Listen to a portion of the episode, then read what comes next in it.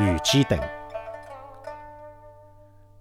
苏州河南岸，辣辣河槽特新泾交界处有得一个土墩，迭个呢就是玉鸡墩，俗称野鸡墩。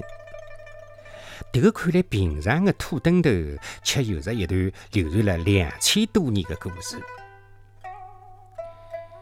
早辣辣秦代，搿里呢有得一户姓于的人家，屋里向有于氏三姐妹，大阿姐叫于姬，才貌出众，有苏州的娘舅做媒，嫁拨了楚霸王项羽。于姬传丈夫打天下，后来辣辣垓下遭韩信十面埋伏，于姬为了勿拖累项羽，辣辣中军帐里向与项羽决别，自杀了。自称力拔山兮气盖世的项羽，见怜爱妾侪保不住，自叹天欲亡我，不得不亡。第二天也自杀在了乌江边。一班江东弟子死里逃生，回到故乡。余家两姐妹听说大姐的死讯之后，又气又恨。就召集了了苏州河两岸的项羽留下的兵马，发誓要为姐姐报仇。韩信晓得这个消息之后，忙调转马头杀了过来。双方经过几番激战，于是姐妹力不从心，只能退守到苏州河湖心的一个小岛浪向。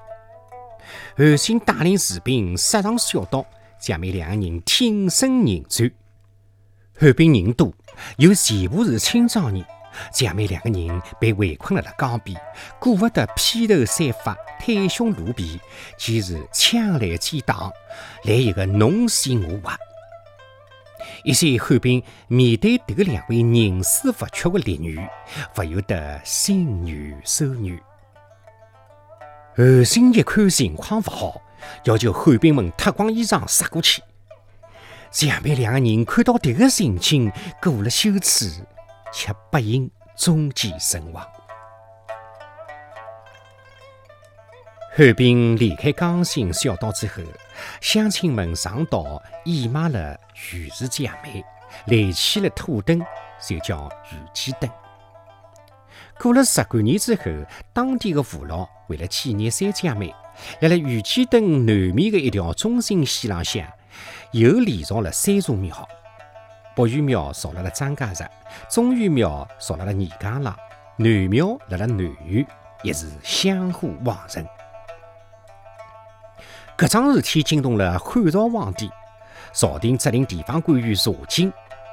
袁老爷奉命前来查问，当地百姓异口同声地讲：此地没啥玉鸡灯、玉鸡庙，只有野鸡灯、娘娘庙。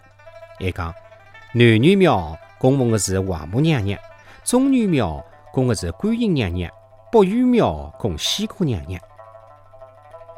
余老爷一听，觉着还蛮有道理，再讲也不想捉一只蛇把他头里向来钉，就拟了一个奏折，打塞了过去。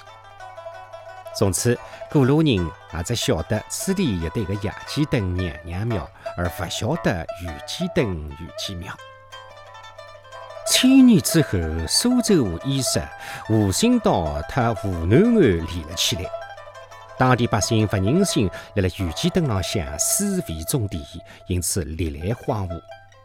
最怪的是，北岳庙正南不设门，朝北开大门，大概是为了让玉鸡日夜盼望项羽从江北回来团聚吧。